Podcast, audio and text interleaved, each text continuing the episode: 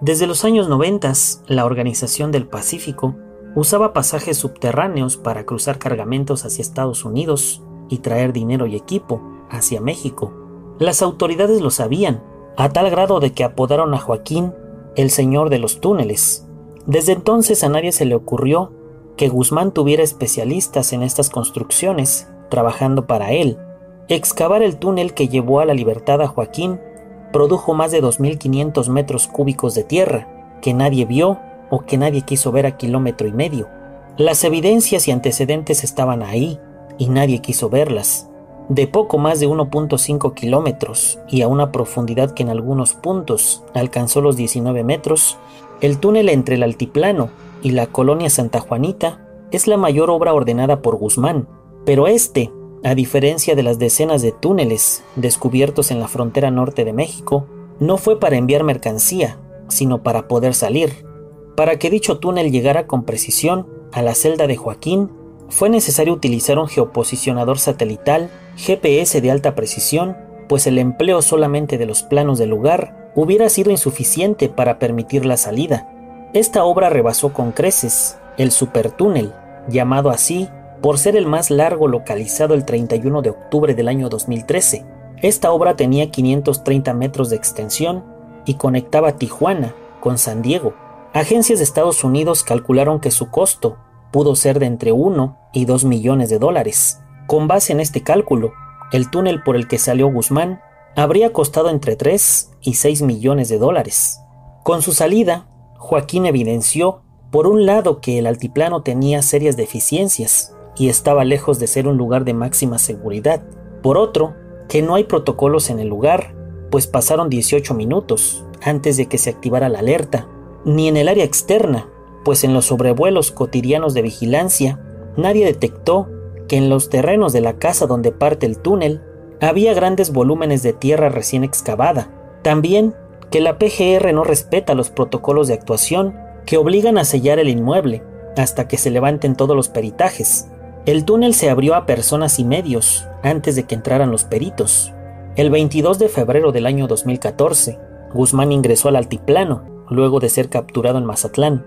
Fue fichado con el número 3578 AJ220214 y recluido en la celda 20 del pasillo 2 del área de tratamientos especiales, un mes después del ingreso, a 1.5 kilómetros del lugar, un hombre de unos 65 años compró un terreno de cultivo al señor Calixto Estrada Castillo, quien ahí sembraba maíz, sorgo y avena.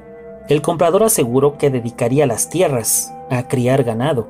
De inmediato empezó la edificación de una vivienda de tres habitaciones. Una vez hecha la obra negra, la casa se equipó con una cama matrimonial, una estufa, un refrigerador y una tosca mesa de madera. A un costado se erigió una bodega de 110 metros cuadrados. En este lugar empezó la excavación del túnel.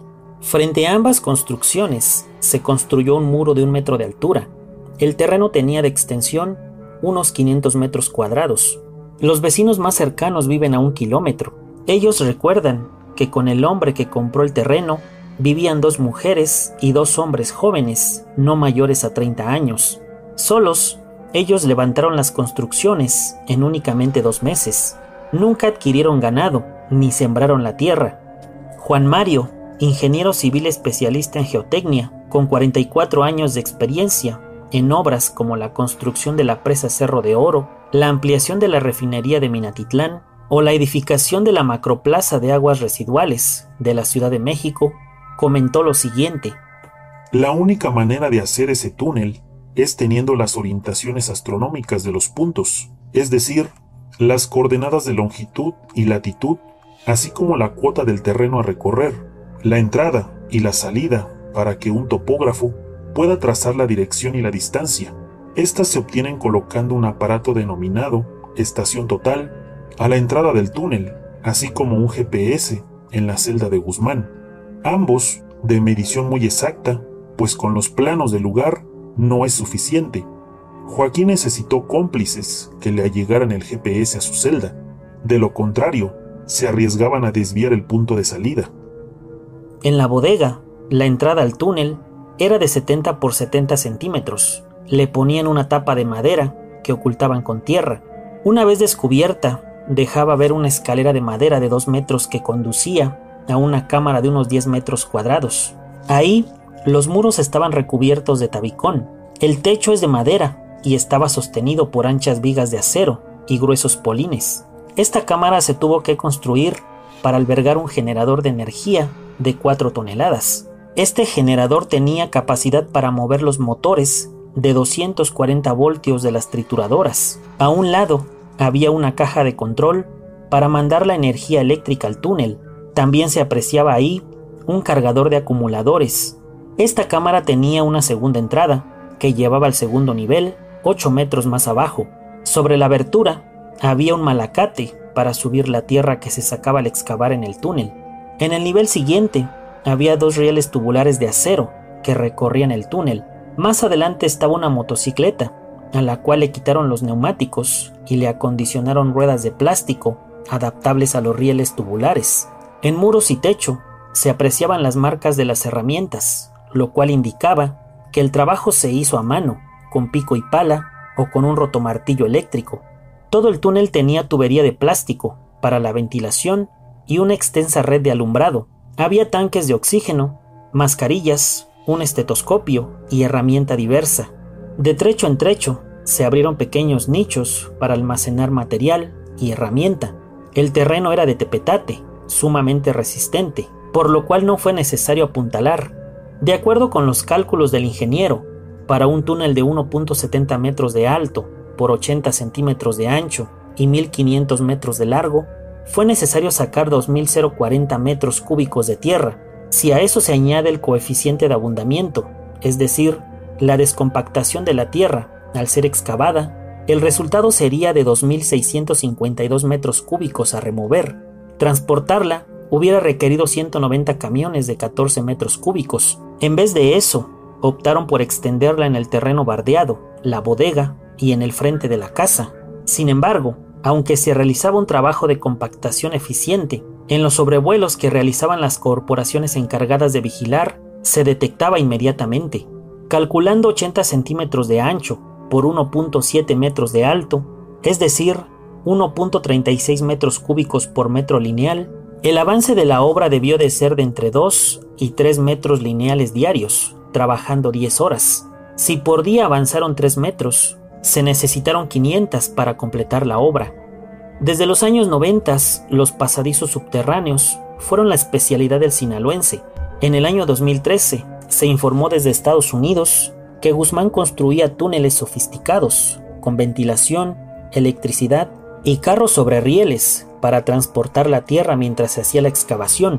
El 29 de noviembre del año 2012, Ricardo Hernández, director de la policía de Tijuana, después de ingresar a un túnel en una bodega de esa ciudad fronteriza, dijo lo siguiente. Apretabas un botón y se bajaba. Eso nunca lo había visto. Era nada menos que un elevador hidráulico.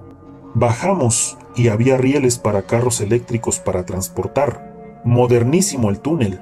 Quedé impresionado. Uno de los factores que había evitado que los túneles fueran localizados era la tecnología con la que fueron creados, las organizaciones adquirían equipo altamente sofisticado, capaz de cortar metal y hormigón a un costo tan alto de 50 mil a 70 mil dólares. Solo en el año 2014, las organizaciones construyeron 14 pasadizos subterráneos para llevar su mercancía desde Nogales, Mexicali y Tijuana, con un grado de sofisticación que sorprendía a cualquiera. El primer túnel descubierto fue cavado en 1990 entre Sonora y Arizona. El éxito que significó para los jefes los llevó a construir otros túneles en diversos puntos de la frontera.